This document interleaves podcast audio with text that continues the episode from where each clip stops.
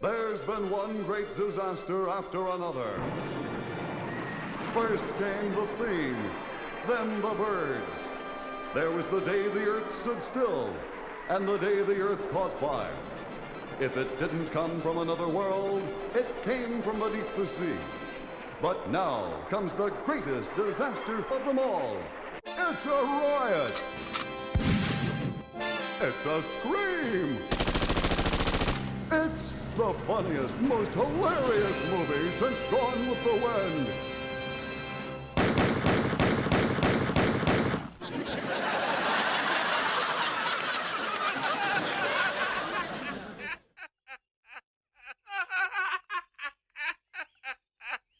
And now for something completely different.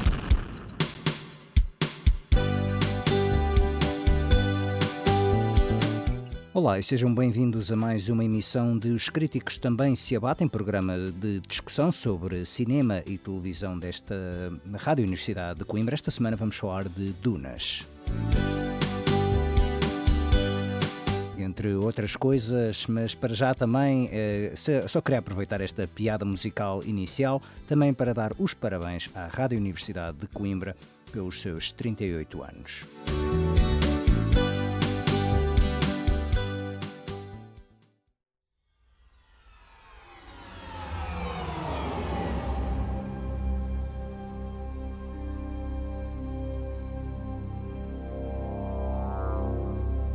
E agora sim, depois deste interlúdio eh, jocoso, completamente culpa minha, Pedro Nora, então deste lado da mesa, aqui a rezar para que funcione, eh, digamos, os estúdios da Rádio Universidade de Coimbra, 38 anos a ouvir vozes, eh, vamos ver se conseguimos ouvir vozes. Então eh, estou aqui com o convidado João Pedro Cotrinho, já habitual participante, convidado, mas cada vez mais raro aparecer. Olá João, como é que estás?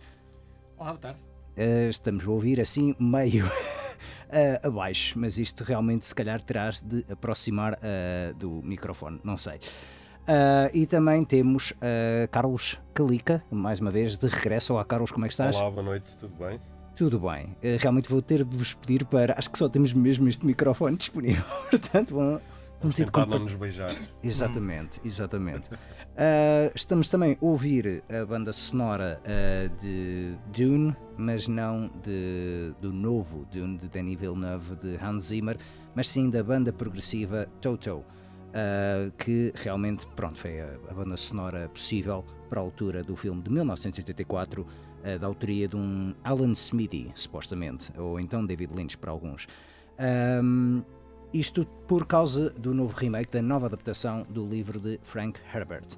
Ahm, João, nós, eh, eu ia falar do Dunas precisamente porque saiu agora o Duna parte 2 e o Duna parte 1 e há muita gente que está a dizer, bom, tecnicamente isso é apenas uma Duna, mas já temos então duas adaptações de Dune. E realmente eu iria perguntar, dado que a última vez que o Cotrim esteve neste hum, programa, eh, referiu até o Aniara, e era mesmo para saber, dado que tu és fã de ficção científica, qual é que é a tua abordagem acerca do Dune? Se já leste o livro, se já viste os filmes, o que é que se tem interesse ou se é daquelas coisas que não, não te diz nada? Não é o tipo de ficção científica que eu gosto. Ok. Ah, mas e, e então, mas já leste o livro? não, não, já? não, nunca li. Nunca li porque nunca me cativou Certo. para, para pegar Ok. Ok. Carlos, tu também és fã de ficção científica, mas Sim. é mais da vertente de, se calhar, filmes ou banda desenhada. Dune, o que é que te diz?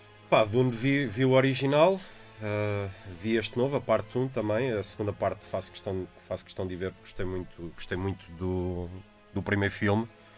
Ahm, tecnicamente está espetacular. Uhum. Uh, Posso-te confessar que li algumas coisas dos livros. Uh, não, li, não li os livros completos, mas por curiosidade quis saber o desenvolver da história. E quando cheguei àquela parte em que já há híbridos entre vermes e humanos, É isso. deixei basicamente de procurar mais. Pois, eu também eu já fui investigar a Wikipédia do Dune há uns bons anos e pensei, bem, que, que drogas é que aquilo andam-se a passar na escrita daquilo. Ah, confesso que só li, do livro só li o primeiro, nunca cheguei a ler as sequelas, mas conheço muita gente adepta da, da saga mesmo, diz que é uma das grandes sagas de ficção científica. Ah, este novo filme de Denis Villeneuve, ah, o que é que tu achaste então? Uh, uh, João, já agora, viste, algum, viste os filmes? Não viste os filmes? Uh, Sim, vi, vi os três filmes, vi o original do, do David Lynch, uhum. já há muitos anos, e não o revejo há muito tempo. Pois, é daqueles que também confesso que não, nunca me deu assim grande, grande vontade de estar eh, a rever, sinceramente. E pronto, e os dois novos, vi um na quarta-feira passada, vi outro na quinta-feira. Aproveitaste para fazer maratona. Ahm, pronto, todos vimos então o original do David Lynch e todos vimos o Dune Parte 1. Podemos também ah, falar um bocado acerca disso, na medida em que, obviamente, não vamos dar spoilers nem acerca do David Lynch, nem acerca do, do Parte 1 ou Parte 2. Uh, sobretudo o Parte 2 não podemos dar, porque não vamos estragar aqui a experiência ao, ao Carlos. Uh, posso desde já adiantar, tal como a Parte 1, uh, é um filme que acho que se vê muito melhor no grande ecrã, é mesmo aquela coisa que o som e a imagem são muito, muito importantes. Nunca vi um filme no IMAX, mas já muita gente me veio dizer que este é o filme por eleição para se ver num ecrã IMAX, e não duvido. não in... sei se concordo. É? Porquê? Vamos já não, começar com isto. É, é, muito simples, porque eu vi a parte 1 em casa na quarta-feira e vi no dia seguinte parte 2 no cinema. No cinema. E gostei mais de ver a parte 1 em casa do que ver a segunda parte no cinema. Em termos okay. de visual, não senti que ganhasse nada com o grande ecrã. Ah, certo. Olha, Mas também, lá está, não era um IMAX, era um Pois, também muita gente me diz isso, é realmente é por causa daquelas uh, grandes paisagens que vês. Faz lembrar um bocado o Lawrence da Arábia em certos pontos. Não, não, não, não, não, não. Não? Não. Porquê? Para ti o Lawrence da Arábia é o, é o filme ideal para, com esquece, areia? Esquece. Nada chega ao, ao, nada chega ao cume do Lawrence da Arábia, de filmagens no deserto. Ah, devo dizer o contrário. Acho que a fotografia é, é muito fácil filmar o deserto sem ter grande criatividade. E acho que a fotografia nestes dois filmes, embora não seja o Roger Dickens, é o grande sucessor do Roger Dickens, é o Greg Fraser, uh, que também fez o The Batman e o Mandalorian, entre e o The Creator também. É um excelente diretor de fotografia, devo dizer. Não, não, a fotografia está muito bem, mas se me vens dizer que o Dune é o, é o grande filme do deserto, não, vai para casa, pá. Uh, para mim, eu vou dizer que o grande filme do deserto Mete não é o Lawrence da Arábia. Não é o Lawrence da Arábia. Hum. Qual é o teu o grande filme do deserto para ti? É o Lawrence da Arábia? Sim, sim. Tá, já, já vamos pegar aqui, né? já aqui, então. Qual é para ti o grande filme deserto? Opa, filme deserto. Não sei se consideras bem deserto, mas se calhar o Tremors, o Palpitações. também é uma muito boa escolha. Gosto muito. Por acaso é muito boa escolha, escolha, também. Sim, sim, sim. Opa, eu vou dizer para mim o filme deserto e não tem nada a ver com o fantástico nem com o, o icónico. E sim, a fotografia não é tão boa como do Lawrence da Arábia, mas é o, o Voo da Fênix original, do Robert Aldrich. Ah, também é, é um filme espetacular. E porque Lawrence da Arábia, com todo o devido respeito, é um pastelão muito bonito, mas não deixa de ser um pastelão. Sorry, João. Sobretudo, João deve estar então mais, mais irritado com esta. Um, quanto a esta coisa então do Dune, pegamos aqui uh, neste, neste novo filme, em que eu também devo dizer que, em comparação com o filme do David Lynch, acho que o grave problema agora com estas adaptações de ficção científica é que não há cor. Uh, acho que, embora seja impressionante como o Villeneuve consegue adaptar esta história. Muito pastel, tudo, não é? É muito cinzento, é tudo muito branco, é tudo muito uniforme, salvo seja. Eu estou muito a dizer. Estéril, muito limpinho. Não diria limpinho, à poeira, à poeira, aqui, aqui ali. Mas enquanto eu, eu tenho saudades, eu acho que às vezes hoje em dia as pessoas têm um bocado de medo de meter cores garridas num filme de ficção científica com medo de que, mas o que é isto? Um Flash Gordon? E nada contra ser um Flash Gordon. Dou um exemplo de uh, num filme que se passa no deserto, mas tem bastantes paisagens áridas, uh, nomeadamente em Marte, que é o John Carter, uhum. que acho que é um ótimo filme, precisamente Sim. porque demonstra ter cor. É um filme de ficção científica. Acho que às vezes as pessoas têm um bocado desse muito, receio. Muito, de... muito subvalorizado, John Carter, acho eu. Ok. Carlos, o que é que tu achas desta. Tu, tu, que vens mais da parte do cinema, realmente trabalhar aqui com câmaras, e estás à vontade realmente, pronto, para também interromper-me a mim ou ao Cotrino, não é?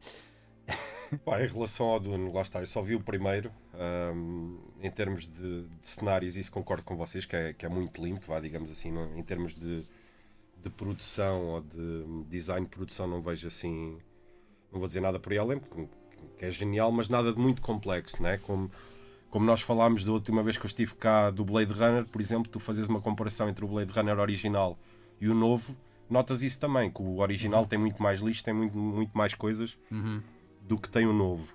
É um, pá, vejo também. Porque tu acabas por ter, vocês estavam a dizer dos cinzentos, eu não vi o segundo ainda. mas também notamos quando estamos a ver o filme que eles brincam um pouco com os dois ambientes, né? com o deserto e com a parte dos palácios. E essa própria cor acaba por criar uma diferenciação entre as duas raças, digamos assim. Certo, mas ali, lá está, nos- no primeiro, na primeira parte tens os Arconan e os, e os Atreides, ou seja, há Arrakis. Neste até tu até chegas a ver, neste parte 2 devo dizer, sem, sem estragar muito, a parte mais interessante é realmente ao visitares um planeta desses, onde tu vês realmente uma brincadeira com cor e acho que para Pá, muitas pessoas... Podes dizê-lo, não é, não é É, spoiler. é, Vamos o- visitar o, o planeta dos- dos dos Harkonnen. e, e realmente é um uso de câmaras infravermelhas, de lentes infravermelhas, que dá uma tonalidade colorida completamente distinta do resto do filme. Tu ficas a pensar, eu Gosto como tu usas a palavra colorida aí. sim, mas é, mas é, mas é. Ah, e a verdade é que tu ficas a pensar porque é que o rei do filme não tem mais esta inovação visual e de resto é tudo banal, salvo seja. ah, Paint by numbers. Paint by Numbers, sim. Embora seja épico, embora tenha um grande escopo e, um, e ninguém está a tirar mérito que eles conseguiram meter aquelas pessoas todas no deserto e realmente parece que às vezes contrataram mesmo vermes gigantes para andarem a vaguear durante ali takes, está muito bem feito isso. Os veículos também são ótimos. Ahm, ok, o João está aqui a discordar comigo, força João. Não, isso, isso vem uma velha guerra minha que é contra o CGI. Ah, mas eu acho que o Acho que os- CGI... os vermes não- são, são das partes mais fracas do filme, do primeiro, e nota-se mais no segundo ainda, Ok. eh, em termos de CGI. Eu por acaso Ahm. achei o CGI disto impecável, tanto no primeiro como no segundo. Atenção, o CGI pá, tá, tá, percorreu durante estes anos eh, uma evolução técnica notável, não é? Isto não é múmia do Steven Summers. Claro, o CGI hoje está num nível quase de, perfeição que, que quando ele é bem feito não se nota. Sim, Ahm, mas ele está sempre lá e nós sabemos que ele está lá e, e nota-se em alguns aspectos. Na Segunda Guerra Mundial, os ingleses tinham um programa de, de desinformação ah, e uma das coisas que eles faziam era um truque que eles tinham, que era nas bases militares no Reino Unido, tinham balões de tanques e máquinas de guerra, que era para os alemães que iam por cima a fotografar pensarem que aquilo era tudo real e era mesmo maquinaria que eles estavam prontos para lançar para o continente ok. mas era tudo ar. ok? Eram, eram balões, não tinham presença. Certo. E o CGI, em relação contra os efeitos práticos, nota-se em todos os filmes, por muito tecnicamente bons que sejam, há ali uma leveza, uma quase eh, eh, inconsistência no sentido de não ter inconsistência. Nós não sentimos o, o clunk metálico daquelas máquinas, não, não sentimos. ahm, Tu achas isto é muito leve. mesmo na maquinaria? Achas isso na, na Alguma, maquinaria? não toda. Pronto. Nos planos mais aproximados, em que vinhamos só detalhes, por exemplo, no primeiro vêem-se hum, Aqueles as- helicópteros. as Aqueles helicópteros. as- exemplo. mais nas as lagartas As dos, dos coletores de, de, de especiaria, por exemplo, no chão, aquelas lagartas enormes, parece mesmo, não sei se é efeito prático ou não, mas parece mesmo maquinaria. E agora descobriste que era CGI. Se é CGI, se é CGI, é muito bom, ok? Não estou a dizer que estou a dizer. Mas É mais difícil fazer coisas orgânicas do que máquinas, isso Claro, sem, sem claro. dúvida. Sim. Sim, sim, sim, sim, sim, sem dúvida. e no- nos vermos então é mais difícil, claro. Ah, mas o Lynch se fosse. Contratou, invocou um, um verme gigante, ou então fez microfotografia. A volta a dizer que os vermes do Tremor são melhores do que os do Dune. Por acaso os vermes. Era o que eu também estava a pensar, os vermes de Tremor são espetaculares, sim, realmente é uma coisa inacreditável. Ah, não, eu acho que apenas é. É isso que eu pergunto hoje, no, no fundo, com tantos bilhões que os filmes custam hoje em dia, não é? Ah, mas eu isso posso explicar. Onde é, onde é que estão os Stan Winstons? Onde é que estão os Douglas Turnbulls? Onde é que estão os Jim Hensons? Onde é que está o dinheiro para isto? Primeiro, toda, toda a nova escola, e não vamos pegar muito em escola porque da última vez chateei muito o Carlos acerca disso, mas toda a nova eh, escola prende-se muito que é CGI é, continua a ser a regra, porque CGI efetivamente é mais barato e dá-te uma maior possibilidade de, de opções para tu fazeres. Enquanto, por exemplo, efeitos práticos, tu queres fazer um monstro, Sim, tu tens de ter o design repara, e tens de ter o. Mas os filmes estão cada vez mais caros. Mas aí eu também posso explicar. Chama-se inflação de atores. Exatamente. Os atores, o Exato, dinheiro vai o todo dinheiro para vai os todo para o atores. E marketing. E marketing. Há marketing. muita gente que se esquece que É os filmes, os orçamentos dos filmes está incluído o marketing e quanto maior a, a promoção do filme, mais caro fica também. Este E filme. neste, neste Dune Parte 2, especialmente, estão lá pelo menos três atores que se calhar só estão lá a ganhar dinheiro e não estão lá a fazer nada. É, é verdade. Uh, este filme era para estrear em outubro do ano passado e foi adiado por causa da greve dos atores em que não se- eles não podiam promover. Ou seja, o Denis Villeneuve e o realizador de fotografia e o argumentista podiam estar ali a falar. Os produtores podiam estar todos a falar. Mas toda a malta queria ver a Zendaya, queria ver o Chalamet, queria ver o Javier Bardem, o Josh Brolin. E mesmo o Bardem, eu acho que. E o Brolin, se calhar estou a exagerar um bocado. Mas queriam ver esses atores todos ali a falar daquilo. Ahm, e realmente, devo dizer que, embora este elenco seja para muitos considerado o grande elenco, devo dizer que no final deste Dune Parte 2, ah, que adapta a segunda parte do livro e toma muitas mais liberdades que a segunda parte do livro, enquanto a prim- primeira parte é realmente ela por ela, quase a mesma coisa. Nesta segunda parte há muitas mudanças do livro. Eu fui à espera de ver, ok, vai acontecer isto, isto, isto, porque aconteceu na primeira parte tal e qual como era no livro, e este mudou muitíssimo mais. O que não mudou é, e a grande razão porque eu nunca cheguei a ler bem as sequelas, além dos hum, vá, conceitos completamente psicadélicos e bizarros, como o Carlos referiu ao início, é eu nunca achei as personagens propriamente interessantes no livro. Acho a temática muito engraçada, é uma temática antiquada, mas é curiosa na medida em que pega na jornada do herói, o Joseph Campbell, e adultera aquilo subtilmente. Ahm, mas a verdade é que a personagem em si, o Paul Atreides, nunca, não me diz nada. E convenhamos que o casting do Chalamet é perfeito por causa disso, porque o Chalamet também não me diz nada. Mas é um bocado essa coisa que eu quero dizer. Todo o elenco do Dune, quer da parte 1, quer da parte 2, raros são os casos onde realmente eu penso este ator ou esta atriz foi muitíssimo bem escolhido. Neste, nesta segunda parte, destaco ah, a Zendaya que realmente se, se esforça para fazer um, um bom papel e dão-lhe sumo para ela fazer aquela personagem, mas pronto, não, ela não é nenhuma Ma- Meryl Streep, nem nenhuma Amy Adams, nem Frances McDormand, nem nada disso. Ahm, e o Bardem também está bem, mas por um motivo diferente, é mais por aligeira um bocado a coisa. O Bardem é um ótimo Não ator. só, não, não só, não, não só ligeiro. Ele cumpre um papel muito importante no, no segundo filme e eu acho em termos de atuação, é, é o ponto alto dos dois filmes. É o Javier Bardem. Eu diria uh, E também. a Rebecca Ferguson também. Também gostei muito dela.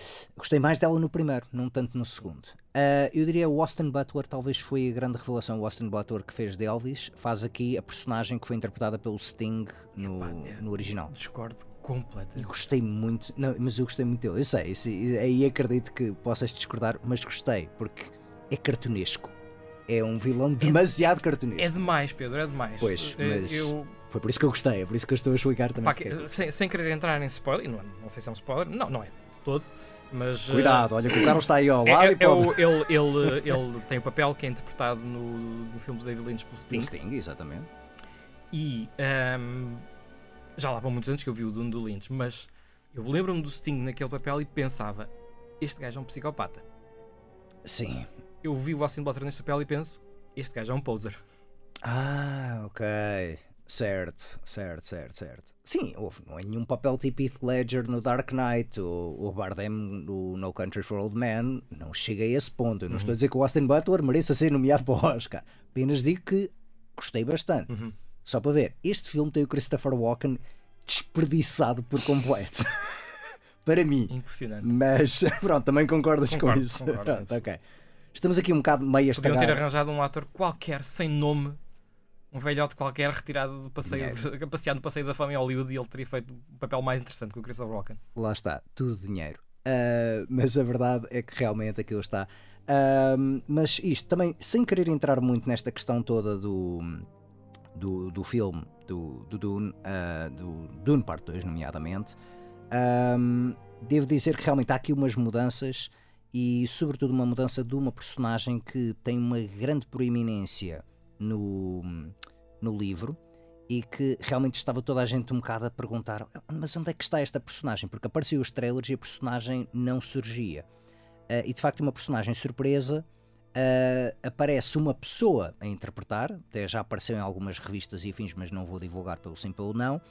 Ah, e a verdade é que a personagem não chega a aparecer fisicamente assim tanto, continua a ser importante para a parte da história, ah, isto mesmo porque o Villeneuve quis fazer esta mudança porque achou da maneira original de fazer, e a personagem entra no filme do Lynch, e é das personagens mais bizarras no filme do Lynch, Ahm, a verdade é que hum,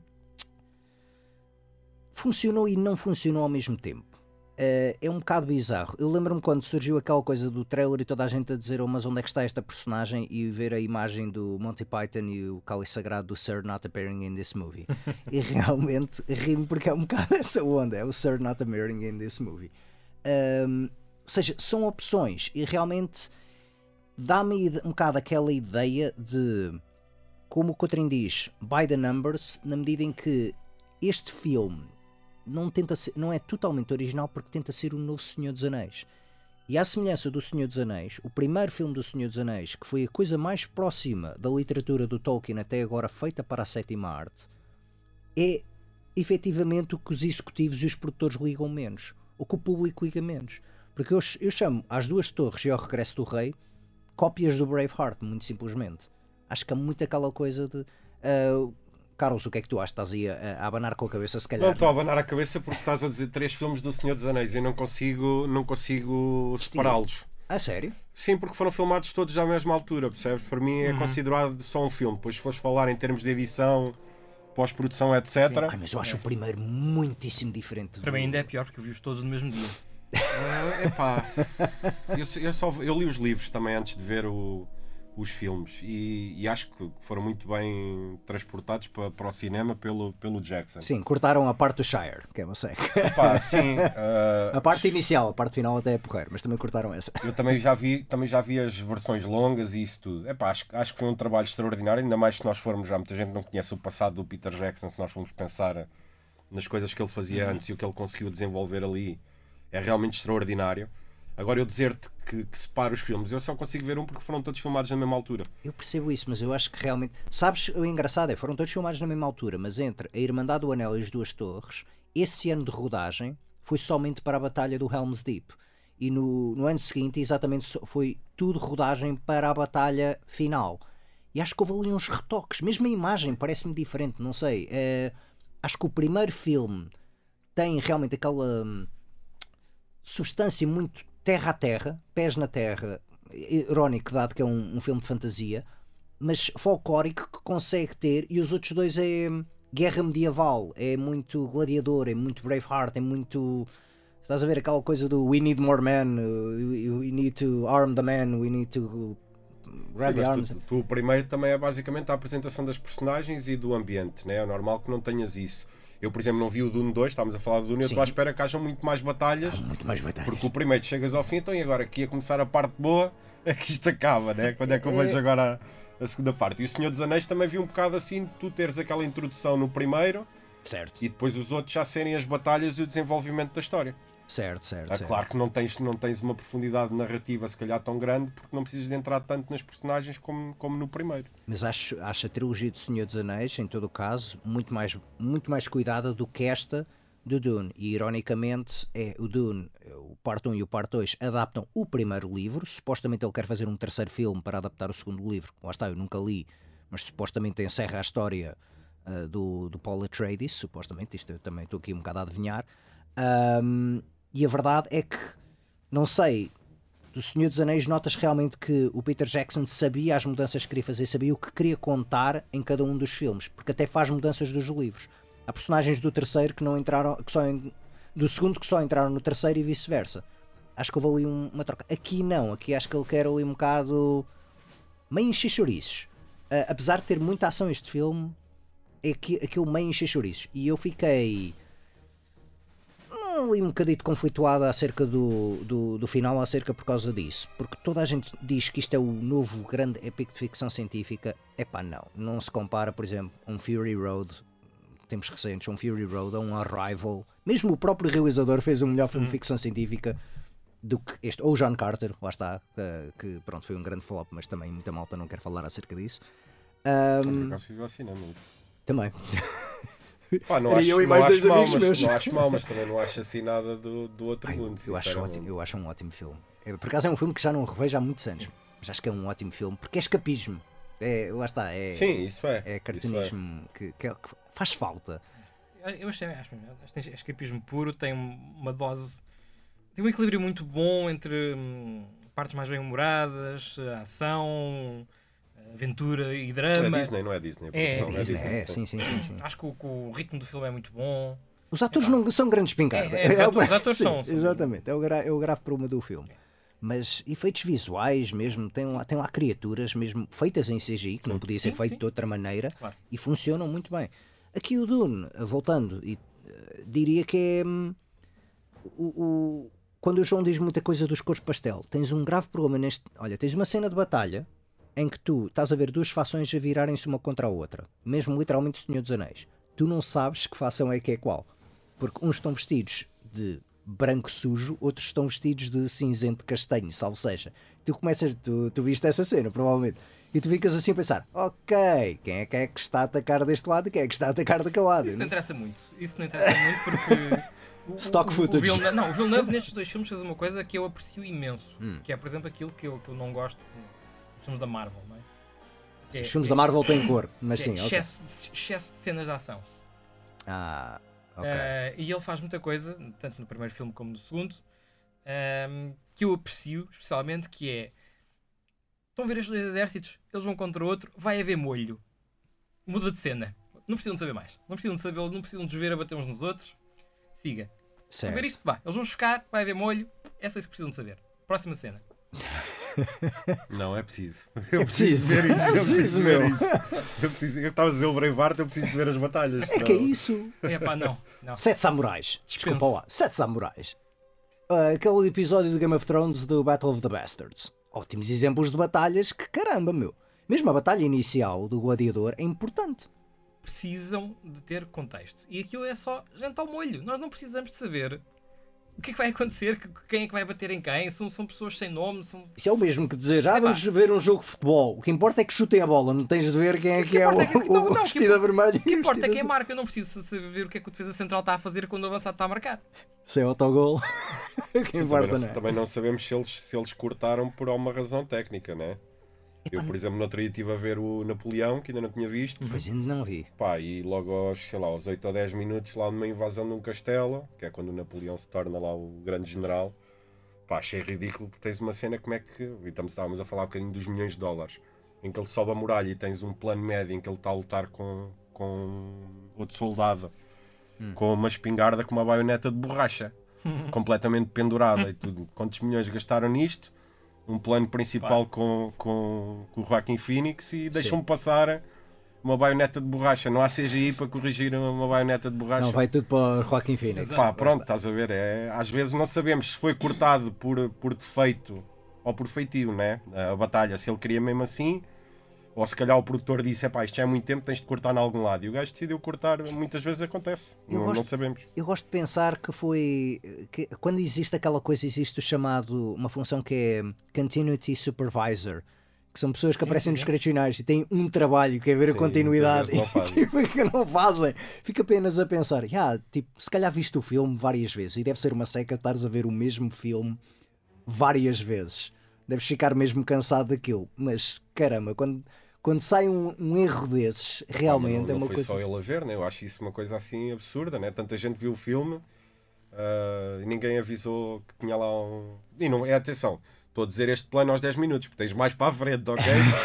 Só te estou a dizer um. Ficas a saber Só que estou a tipo, é dizer um. tudo borracha. Não, não Napoleão. vai ao extremo do, do Speed 2 em que tens lá uma cena de luta lá no, num barco com o Keanu Reeves, que tens um plano, ele está com uma camisa verde ou azul e depois muda e depois está com uma vermelha. Ok. Quando muda o plano, isso já é então. Tu Ok. perguntas, então, mas lá está, o que é que, que o gajo da continuidade estava a fazer? Pá, é um bocado ridículo. Ahm, mas voltando atrás, vocês há bocadinho estavam a falar das personagens do, do Dune que não eram marcantes. Concordo em absoluto contigo. Se calhar a personagem mais marcante para mim no Dune ahm, é do Jason Momoa, que acaba por morrer. Só provavelmente é a, a personagem que criava mais empatia, pelo menos para mim, no primeiro filme. É epá, este não sei. eu- Não, não sendo spoilers, eu sei que nos outros livros que já li coisas há. Não sendo spoiler, mas há bocado Ah. mencionaste o Momoa. Não, mas a questão Há é, ressurreições que... e há não sei o quê. Eu sei que Exatamente, mais para a frente no- nos livros que, que ele ressuscita para aí 4 ou 5 vezes. Eh, pronto. É epá, mas foi a personagem que eu gostei mais e acaba por ser também inspiração para a personagem principal do, do filme. Sim. Agora não sei se o vão trazer de volta. Nos livros sim, mas Certo, certo, certo. Mas não concordo contigo, não há uma personagem realmente que te marque e que deixa pensar nessa personagem, mesmo em termos de interpretação, à exceção do Barão, que eu acho que está muito bem. Por acaso, devo dizer, gostei muito do Barão, mas é o seguinte, eu sou fã do Skarsgård, acho que Sim. ele no Andor é magnífico e ele realmente é um, ele é um ator que funciona bem em tudo, quer filmes independentes, quer blockbusters, ele sabe o trabalho que tem de fazer e, e falo sempre bem, é um excelente ator nisso, muito Acho que é a versátil. melhor personagem do filme, pelo menos do primeiro, e mesmo do original, do, do Lynch também, um bocado mais asqueroso, né? que tinha aquelas chagas e aquelas borbulhas. Ah, Mas olha que neste, este também está, é diferente. Não, gosto mais deste, gosto mais está, deste. Está, está bem- Esteticamente gosto mais deste. está bem feito. Eu acho que está muito, muito bem feito. Não é tão, sim, não é tão body horror, assim Sim. dizer. Asqueroso, Asqueroso, sim, grotesco. Mas tem o seu quê de perturbante. É, é isso que eu também. Vocês há bocadinho também estavam a falar do, do Sting e do, do Elvis, que agora esqueci. O, o Austin Austin Butler. Butler. Mas Sim. é o Sting e o Elvis, Ah, sim, podemos por dizer. acaso hoje vi uma notícia engraçada que o Sting lhe tinha dado. Eu não percebi se foram as cuecas, se foram as calças que ele usou no primeiro filme. Acho que foram as cuecas mesmo, da primeira cena dele do, que do deu-lhe que deu-lhe as cuecas. ah, Isso é opá, não sei o que é que ele fez com elas, mas ah, E- não sei se as usa no 2, não vi, mas fiquei curioso. Esse miúdo, devo dizer, esse, esse Austin Butler, embora tenha gostado muito dele no Elvis, acho que é. Vocês sabem da história, que ele basicamente mudou de voz para fazer o Elvis. Sim, sim. E acho que, eu acho que isso é tudo um embuste. Eu acho que ele está ali a gozar connosco, está a tentar fazer um method acting, mas ainda está ali a manter-se, porque ele realmente ele fala assim desta maneira, sempre nas entrevistas, e eu tipo, não, meu, a tua voz não é assim, meu. Tipo, é essa não é a tua voz verdadeira. Estás aí a tentar mostrar que és um ator, mas essa voz não é a tua voz verdadeira. E ele entrou, eu ainda não vi a série toda, mas eu vi no primeiro ah, episódio do Masters of Air, que é agora a nova série do Band of Brothers e do The Pacific, que está a sair na Apple Plus. Desta vez é sobre aviadores, uma frota de, de aviadores na Segunda Guerra Mundial. E ele entra nisso, tal como o Barry Keoghan, e ele basicamente faz a voz de Elvis. O Barry Keoghan faz uma voz de ah, Brooklyn. Só falta mesmo um texano. Aquilo é só malta a querer fazer sotaques forçados, que aquilo realmente é super, super bizarro nesse primeiro episódio. Rimo bastante. Obviamente, pronto, falta-me ver o resto dessa série, mas muitos furos abaixo do, do Band of Brothers ou do da Pacific. Ahm, eu iria falar de outras coisas, porque já não podemos só falar de Dune também. porque Antes, antes de, de Antes de passar, ok, sim, sim, sim. Só dizer uma coisa. ahm, Porque depois tenho uma acusação a fazer. João. tendo visto os dois em dois dias seguidos, ah, eu gostei muito mais do primeiro do que gostei do segundo. Muita gente está a dizer o contrário, que não gostou tanto do primeiro porque é chato, que não tem eu, ação. Eu, eu não achei nada. Eu achei o, o- primeiro intrigante. Gostei muito do ritmo do filme. Foram 2 horas e 20 que passaram num instante para mim. Hum, Ahm, e não senti isso com o segundo. Cheguei, bocejei muito no segundo. ok. Ahm, e, mas lá está. É, é- é o. É talvez um bocadinho mais político o primeiro. É mais comedido nas cenas de ação, certamente. É muito mais expositivo também. Hum. Mas é uma exposição bem feita. É, é- é- É a grande mais-valia dos dois filmes. É o Hum. world building, o chamado construir exatamente. mundos. Quando ele fala dos film books, que é os uh, audiolivros, mas em, em Exato, visual, é Eu, um eu, bom por toque. acaso, eu hoje de manhã, por acaso, apanhei o, o Denis Villeneuve uh, no Colbert. Sim. Ele foi lá ao programa e ele estava a dizer que ele usou o primeiro filme uh, como. estava a construir uma caixa de areia. Para depois, no segundo filme, poder ir brincar para o sandbox dele e fazer o que quisesse. Ok. Eu a isto tenho que responder que gostei muito mais do processo de construção do que do produto acabado. Então, achei Certo. muito mais interessante a construção do mundo, de facto, no primeiro filme, ah, do que o que ele andou por lá a fazer no segundo. Ahm, e também, só para terminar, de falar da minha parte, pelo menos do Dune, eu não sou de desejar mal físico às pessoas. Não sou esse tipo de pessoa, acho eu. Isto vai ser bom. Ah, Mas, se um dia desse um curto-circuito no estúdio do Hans Zimmer e aquilo ardesse completamente Opa. até ao fim,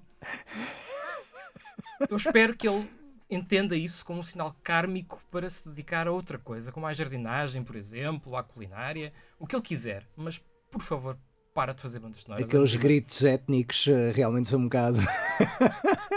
Cantigas de jihad, assim, me- meio jihad, que é um bocado bizarro. Ah, sim, Toto acho que fez uma melhor banda sonora. Epá, eu gosto, mas não vou dizer nada senão vocês batem. Não, é- é- olha, ok, da Hans Zimmer eu vou dizer Eu uma- gosto, apenas uma coisa. É, olha, é tal como a construção do mundo, as melhores bandas sonoras, existem várias bandas sonoras do primeiro Dune. Existe uma sobre o livro de arte e uma do sketchbook, ou seja, sobre a arte conceptual. Ah, um é um livro de fotografia, outro é um livro de arte conceptual. Essas bandas sonoras são muito melhores do que a banda sonora propriamente do filme. Porque foi. bem, mas, ó, ó, Cali, nós estamos aqui para discordar, não é? Para sermos amigos. Sim, sim, sim. sim, sim. Exatamente, podes também falar. mas, mas estou a dizer que gosto.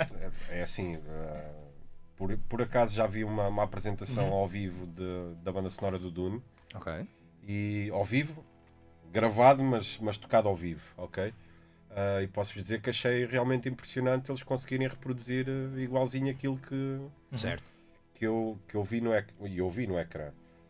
Em relação aos, aos gritos étnicos, etc. Eu. Pá, acho, acho, acho, que, acho que se justifica porque tens esses. Nem é tanto isso. A mim chateia-me aqueles acordes de sintetizador muito graves pó, durante o filme todo. Epá, É pá, isso chateia não é, não é coisas. como nos filmes do Nolan, nem é como o Blade Runner em que ele copia a banda sonora do Uhum. Vangelis. Acho que não é tão grave.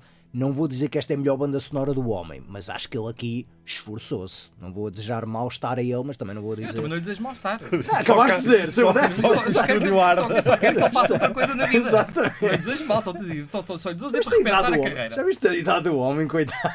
Ótima, ótima idade para se dedicar à jardinagem. Não, mas é. Não, acho que realmente eh, aí a banda sonora concordo com a tua questão de construir o mundo, de gostar mais da fase de construção do mundo. Acho que a banda sonora realmente aí é que eu gostei um bocadinho mais. Tem um bom tema romântico este filme, mas infelizmente é repetido à exaustão e acho que ele realmente é um pouco como o John Williams, quando faz um novo Star Wars, ele tipo. Bolas, tenho de fazer uma nova música. Ele faz uma nova música e depois repete E, toda depois a tenho, tenho que trocar uns acordes aqui e ali para não parecer a mesma coisa. Não parecer. Não, para não ser. Parece a mesma coisa, convenhamos. Atenção, eu adoro John Williams, mas eu eh, também. convenhamos. é. Olha, eu vou é também ahm, puxar um bocado aqui as orelhas ao João, porque eu vi um filme esta semana, eh, não, semana passada na verdade, que eu fui ver ao Letterboxd e o João já tinha visto, que é o Live Wire. Uh, Calica, não sei se já viste esse filme, Explosões Epá. Mortais, com o Pierce Brosnan. Ah, esse clássico. Clássico! Porquê que nunca me disseste Acho, isto? acho que não, acho que não. Uf, Que grande filme. é um filme espetacular. Tu falaste do Speed 2, eu lembrei-me. Isto é, em termos de conceitos, é o Speed 1. Em termos de execução, é o Speed 2. É um filme mau que dói, É, é. mas tem um conceito genial. Tão bom, pá. tão Que ah, basicamente são terroristas que descobrem, conseguem sintetizar uma fórmula que é um veneno Exatamente. e que os trans- transforma as vítimas em bombas humanas. Exatamente. Reagem Ok. com os ácidos no estômago, as pessoas bebem aquilo Isso, e é, reagem com isso é ácidos no estômago e é interessante, Meu, sim. o filme é completamente década de 90. Parece... Parece. que é depois dele fazer o James Bond. É, e Não, não, antes, É, antes, antes, antes. de fazer. Eu fiz James Bond em 97, É, 96. Isto é de 92. Ok. Eu apanhei isto num Cinemundo ou num AXN, já não sei. E eu tive, ah, deixa cá ver. Pierce Brosnan. Comecei a ver o raio do filme. E eu pensei, este filme tem um conceito absolutamente genial que realmente tu, é, é o face-off. Também inicialmente pensei, é o face-off, mas também tem o seu quê de, de speed. É, gostei imenso do raio do filme. E enfim, estou chateado porque o João nunca me contasse. Tenho de certeza que nunca te falei nisso antes. Não! É, Sabe- sabes mais filmes deste género, pelo amor de Deus, diz-me, porque este filme é Pois agora vou espetacular. ter de ver, não é? Houve, não, absolutamente. Esta é a grande o conceito, o recomendação. conceito é engraçado, sim, sem dúvida. Mas atenção, execução é, É, Pois, isso já não estou à espera de, de muito bom, de é certeza. mesmo mau que dói. é, é um filme com grandes ideias e pouco orçamento. Não, até tem orçamento. A questão é que tem, não tem é talento. Hum. Não tem é talento. O, o realizador daquilo, eu estava a ver, o que, é que, o que é que este gajo fez? E ele fez o Espécie Imortal 2 e 3. Ok. Portanto, são mais conhecidos que este filme. Portanto, também convenhamos a, essa vertente. Ah, entretanto, ah, agora vamos deixar o João aqui de lado, ra- claramente de castigo, porque não me falou deste filme, desta obra-prima do direto para vídeo ah, da década de 90. E vamos falar de outra estreia também do, do grande ecrã, que é o The Iron Claw. Não sei se o João já viu. O João vai querer ver, também vou já dizer, porque é o novo filme de Sean Durkin, ah, o mesmo realizador do The Nest que foi um filme que ele já veio falar uma vez no programa e gostou bastante. Este é um biopic sobre os Von Erich, Uh, uma família de wrestlers, ou seja, basicamente é o pai, o, o patrono, depois educa lá o que queria, era também ele wrestler, queria chegar a- até certas glórias, não conseguiu na vida dele, então ele começa a educar os filhos a puxá-los para esta atividade desportiva. Ahm, Carlos, tu viste este filme, o que é que achaste deste filme? Uh, Passo-te a palavra, porque acho que realmente aqui está feita a introdução. Opa, antes, antes de mais, deixa-me dizer que eu sou muito suspeito de falar. hum, És fã de wrestling, né? Porque sou fã de wrestling. Ah, ok. Eu continuo a ver wrestling e. Ainda hoje? Ok, Sim, ainda hoje. ok. Gosto, gosto de ver wrestling. Uh, vejo de várias, várias empresas, né? porque a mais conhecida era a WWE, mas hoje em dia tens, tens várias. Uhum. Um, posso dizer que já trabalhei também com, com wrestlers. Aliás, o campeão português, que é o, o Mauro Chaves, o Bal- mais conhecido por Baltazar, já, já filmei com ele. São excelentes atores e duplos, ok? Se quiseres fazer cenas de pancadaria, não arranjas melhor do que um lutador de wrestling. Certo, certo. Um, há muita gente que não entende um, o wrestling, né? porque é, É- tudo falso. É Isso tudo... é falso, não é bem. é- são Epá, espetáculos. é, é, mas uh, Não, são espetáculos com alguma coreografia. aquilo é teatro e coreografia. Não deixa de ser uma dança. Eu vejo É. um pouco como dança, né? Exatamente. Um, e, e tu só és iludido quando as coisas são bem feitas, certo? Certo. E nós estávamos a falar, olha, estávamos a falar antes do Dune e tu tens no Dune uma das personagens principais era um ex-wrestler, que Pois é o era, Batista. o Batista, sim. Batista era wrestler, né? Falamos do, de um dos atores mais bem pagos de Hollywood, se calhar agora um bocado queimado, mas o The Rock, Sim. que era wrestler também. O O John, Cena, agora também sim, está sim, a fazer. sim. Opa, acaba por te dar uma escola diferente, mas se calhar para atores de ação é capaz de ser uma, uma excelente escola. Ah, por isso é que eu estou a dizer, sou um bocado suspeito porque eu admiro a arte. Eu vejo, vejo o wrestling como sendo arte. Mesmo um mexicano, que é um pouco mais com acrobacias, ah, mas não deixa de ser arte. Este, este Iron Claw, eu tinha curiosidade de saber a, a história da família Von Erich. Tu não sabia, sabias, portanto. Sabia, não sabia tanto por menor, né? mas sabia, especialmente, isto não é spoiler nenhum, mas um deles acaba por ficar sem uma perna. Isto não é muito explorado no filme, Hum. mas ele lutou durante uma série de tempo sem ninguém saber que ele não tinha um pé. Ah, uma ok. perna, não, um pé. Ok, ok. Ah, que também é engraçado. Ah, é considerada a família mais importante do, do wrestling ainda hoje.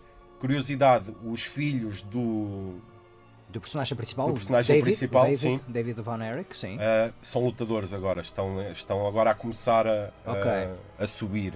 ok, ok. Uh, pá, então marcava-me também por saber uh, um pouco do- dos bastidores dessa história. Mas se me perguntares como filme, é pá, se puser ao lado do, do wrestler, do Aronofsky. do Aronofsky, muito longe, muito É. longe. O wrestler, para mim, transmite muito mais o que é o amor pela arte do wrestling e os sacrifícios que tu fazes. Não quer dizer que neste não mostres, Uhum. mas acho que se anda mais à volta do drama familiar e não entra tanto no. no apesar de ter essa paixão pelo, pela, pela arte, não tanto Sim. como o wrestling. Eu diria que aqui a grande distinção, sim, obviamente que esse é o termo de comparação principal para quase todas as pessoas que vêm. Uh, nunca vi aquele filme com a Florence Pugh, que também foi produzido pelo The Rock, o Fighting with My Family, que acho que foi Sim, também. é baseado na Paige, que é uma lutadora de, de wrestling. Sim. Sim, sim. Ah, opá, domingo à tarde, pipoca. Pois, já ouvi Não- dizer não que sim. Nessa, nessa profundidade. Mas aqui acho que, embora este filme tenha momentos realmente de- de bem filmados, acho que é o- aquele filme que infelizmente sofre do estigma baseado numa história verídica e tenta forçar para o melodramático de uma maneira que não parece natural. Enquanto o Wrestler do Aronofsky, sendo ficção, mas baseado em histórias verídicas, tem, digamos, essa liberdade, realmente consegues contar uma história melhor, acho eu. Acho que é também. Porque, em termos de prestações, toda a gente fala do Zac Efron, que é o personagem principal deste filme, e toda a gente está a dizer que isto é o grande snub dos Oscars deste ano, porque ele merecia uma nomeação Oscar. Ahm, vou ser sincero, eu acho que ele faz um ótimo papel, um excelente papel. Realmente ele transformou-se, mas entre um Daniel Day-Lewis e um Christian Bale, ele está um bocadinho abaixo do Christian Bale. Ele nunca consegue chegar àquele nível. Ele esforça-se para chegar ao nível do Christian Bale, mas nunca chega àquele nível de, de- desse nível. Ahm, Também se calhar um bocado dá a pala do síndrome do Pretty Boy, né? Também bastante, apesar de agora o maxilar dele está um bocadinho diferente, é, mas eh, Não pronto, é um também tem, exce- tem Não é um exceções, mau como tens o Brad Pitt, né? que também era o Pretty Boy e é um ator eh, extraordinário. DiCaprio também. DiCaprio também, mas tens muito isso, que é o menino bonito, então nunca, lhe- nunca estás à espera que ele, que ele passe esse, esse nível. Em relação ao Iron Claw, faz um bom papel, mas também não acho que seja um, O um melhor papel pa- para ser eh, nomeado. Para mim, o melhor papel de todo o filme não é o Zac Efron, é o pai. É o pai, sem dúvida, o Walt, Maca- o Walt McClane, que é um ator que eu adoro e que, infelizmente, tal como os outros atores, tirando o Zac Efron, é um ator de TV. Porque ele entrou na série Mindhunter do, do David Fincher, da Netflix, e também entrou numa, numa série que eu adoro. ah, não é wrestling, mas é boxe. Não sei se és fã de boxe, que é o Lights Out. Já viste essa série? Não. Pronto. É uma série FX, eh, uma série que estreou, só teve uma temporada, foi cancelado. Pá, e a verdade é que eu descobri esse ator através dessa série. Ele é um ator que me fazia. Eu confundia-o muito com o Fred Ward. Ah, tinha assim algumas parecências com o Fred Ward, um ator que entretanto já faleceu, um grande ator. E, e a verdade é que pensei, epá, este gajo é um grande ator porque é realmente ninguém lhe dá nada para ele fazer. Ele é das- dos poucos atores que ainda está crente que o Mindhunter vai voltar porque ele diz, epá, eu ofereço-me de bom grado para fazer mais duas, três temporadas do Mindhunter. E neste filme, eu fiquei tão contente quando o filme começa com a imagem, a câmera, a primeira imagem é dele É dele, no, no ringue. E eu pensei, oh, este gajo entra. Eu estava a me marimbar se o, Efro, eh, se o Zac Efron ia fazer um bom papel ou não. Imediatamente pensei, ok, este gajo entra, portanto é bom. Também não estava a ver quem é que era o realizador. Só no final que o nome estava a... Vi o nome, eu já vi algo deste fulano. E depois é que eu fui ver que é o, da- o realizador do The Nest. E este é, lá está, o grave problema também de ser aquele biopic e melodramático, também é um filme que é muito Oscar bait. E acho que é um bocado essa questão. Hoje em dia, quando tu queres fazer um filme, já tentar apontar para os prémios dos Oscars, se fazes um filme nos moldes de há 5, 10 anos atrás, muito provavelmente não vais conseguir eh, grande coisa. Podes até ter uma boa prestação de um ator, mas nunca vais conseguir ter, digamos, a, a- aquela campanha, aquele apoio do público. E acho que o Iron Claw é um ótimo filme, sem dúvida, mas sofre por causa dessas duas, dessas duas vertentes. Ahm, daí também, lá está, atores, os restantes atores, o que tu estavas a falar, o, o irmão que, que era perneta, salvo seja, ah, é, o do, é o do The Bear, é o Sim, personagem principal do The Bear, que também está a crescer bastante e realmente estão a aproveitar. Fizeram mais promoção em torno desse ator e do Zac Efron e ignoraram por completo o Holt McClane. Que fiquei muito desiludido porque achei que realmente é, é a melhor personagem. É Sim, um- aliás, estavas a falar nomeações, acho que aí merecia uma nomeação para ator secundário. Ora, nem mais. Aí sim, Aí concordo acho que. contigo. Pronto. E mesmo da aparência física, não sei se foste ver as fotografias da família, Não, é, não. O, é o mais parecido realmente com, com o pai deles, está muito parecido. Ok. Mesmo fisicamente é muito parecido. Sabes que eu deixei de ver, quando é esses biopics, eu deixo de ver essas fotos porque eu fico sempre assim um bocado. E mesmo quando metem no final as cenas a imitar do filme, não, não sei. Cada vez mais fico contente se não me aparecer baseado numa história verídica logo ao início, porque isso desliga-me, estás a ver? Quando aparece essa coisa do biopic, eu não quero saber, eu quero ver uma história e não me interessa se é uma história verídica ou não. Se me aparece um filme da Segunda Guerra Mundial e dizem baseado numa história verídica, epá, pronto, ok, eu queria ver um filme de Segunda Guerra Mundial, pode ser uma boa história, não tem de ter aliens nem naves, pode ser uma história realista, não tem de ser aquela história de baseado nisto ou naquele outro. Ah, João, estás fora do castigo, o que é que tu tens a dizer acerca de biopics? Não? Não tenho, não, não tenho nada a dizer hoje sobre biopics. Não Ok. tenho nada programado. Ahm, Ai, programado, ele vem ensaiado para os programas, estás a ver, Carlos? tenho que ir programado, senão não, não deixas de ter palavra. Tenho que ter sempre alguma coisa para dizer. Ok, ok. Pá, Ah, os biopics são falíveis porque são sempre visões que alguém tem de uma pessoa. pá, que nunca equivale exatamente à realidade que muitas pessoas conhecem. Há muitas maneiras de contar a mesma história e os biopics são especialmente vulneráveis a isso. Mas agora do Bob Marley que ainda não vi também. epá, mas não tenho zero interesse. Absolutamente zero interesse Epá, em ver pois, isso. e vai sair o da Amy Winehouse também. Mesma Ah, coisa, mesma Epá, coisa.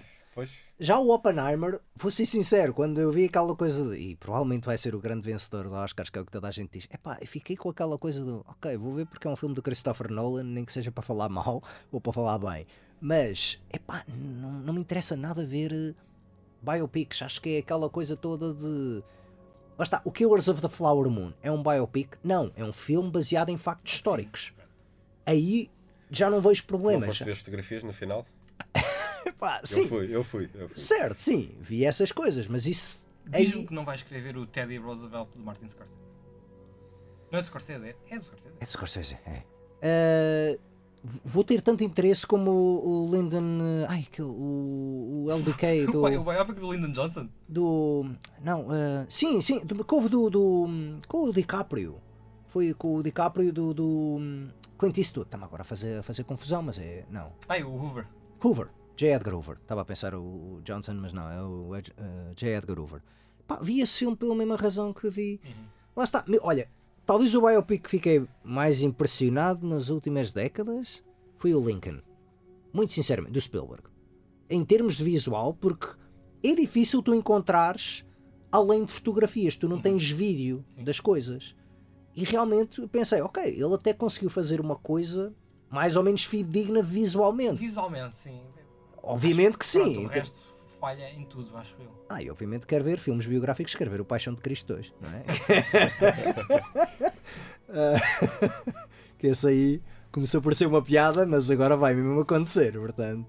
Uh, trazem-se aramaica e latim, preparem-se os dicionários de aramaica e latim, que isso é uma coisa que.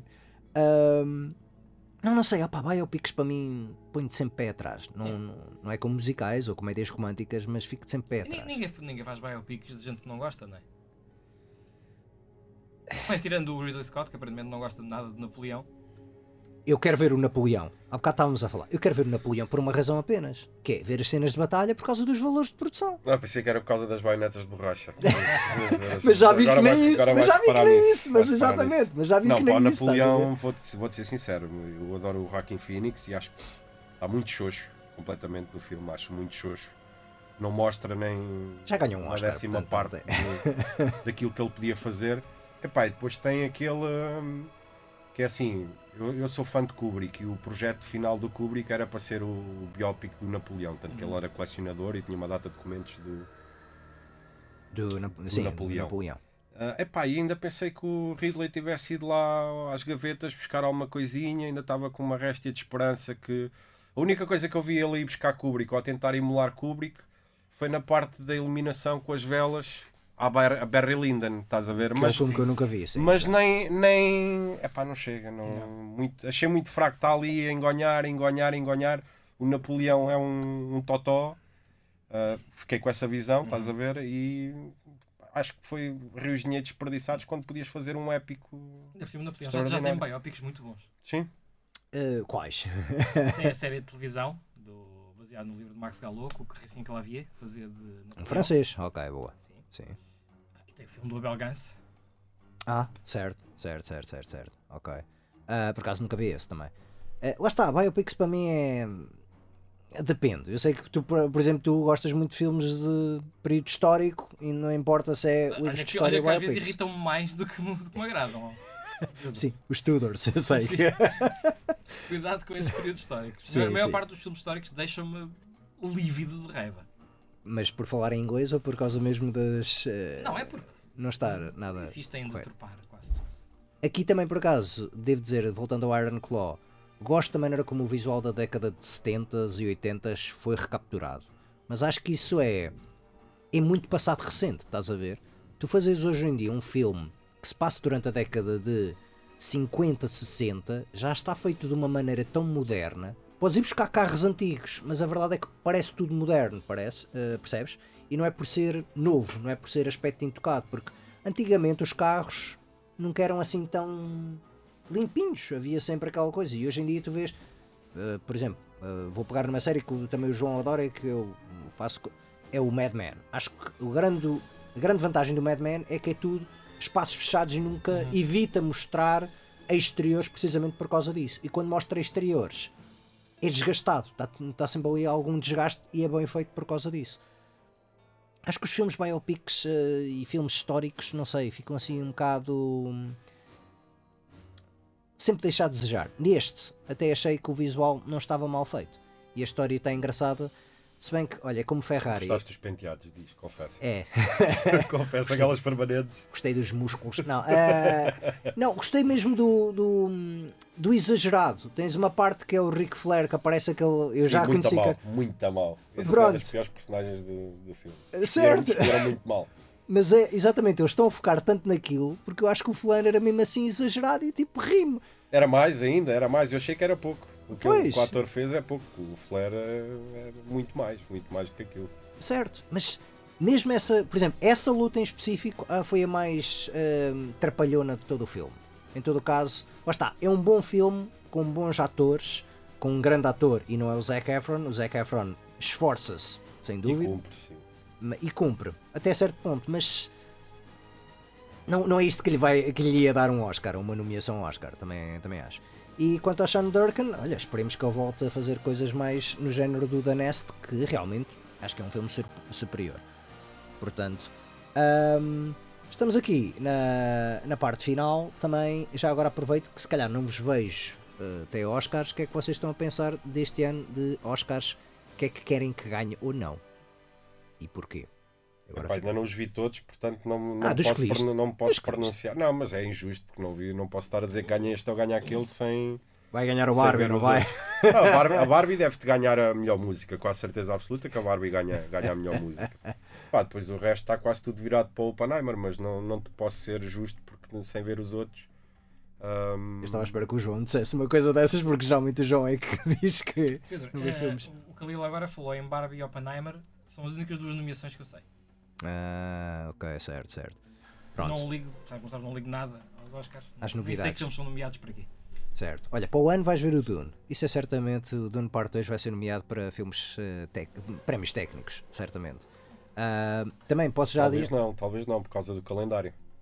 Não, não, não, Por causa não. do calendário. Porque como saiu agora com estes aqui, eles se calhar já não te me lançam, também tens isso na, na academia. Às vezes é um bocado, entre aspas, chunga, mas acontece quando tu não mandas na altura de muito cedo, depois já não te entra nos, nos Ah, não, próximos. mas olha que quando filmes já estão em março, inícios de março, fevereiro, são. Olha, Wes Anderson, por exemplo, teve filmes que estrearam em fevereiro, o Grande Budapest Hotel, e foi nomeado. Portanto, é uma questão do estúdio apostar. E eu acho que a Warner, sem dúvida, vai Sim, apostar. Isto claro, é o grande blockbuster da nem que Warner. façam outra vez uma reposição nos cinemas como fizeram para ganhar um, um Precisamente. extra. Sim. Este ano tu vais ter também da Warner o novo filme do Mad Max, que é o spin-off da Furiosa.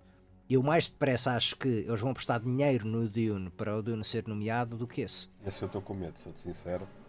Por causa do CGI. Que é- Não, não é É por causa do CGI, pá. É porque gostei muito do Fury Road. Nós da outra vez até falámos do, do Black and Chrome disso. ahm, Sim, É pá, e tenho. Estou um bocado reticente com o que é que vai sair daqui. O Thor a andar lá com, com a quadriga de motas e não sei o quê.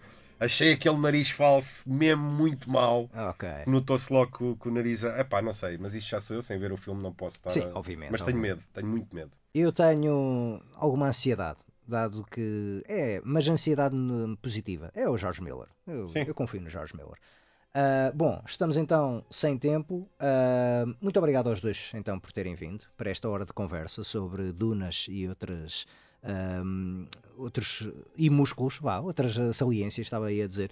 Ahm, os críticos também se batem termina então por esta semana, prometendo regressar para a próxima semana. Até lá podem ficar ligados na Rádio Universidade de Coimbra, nos 107.9 FM ou em RUC.pt e, mais uma vez então, parabéns à Rádio Universidade de Coimbra pelos seus 38 anos. Até para a semana.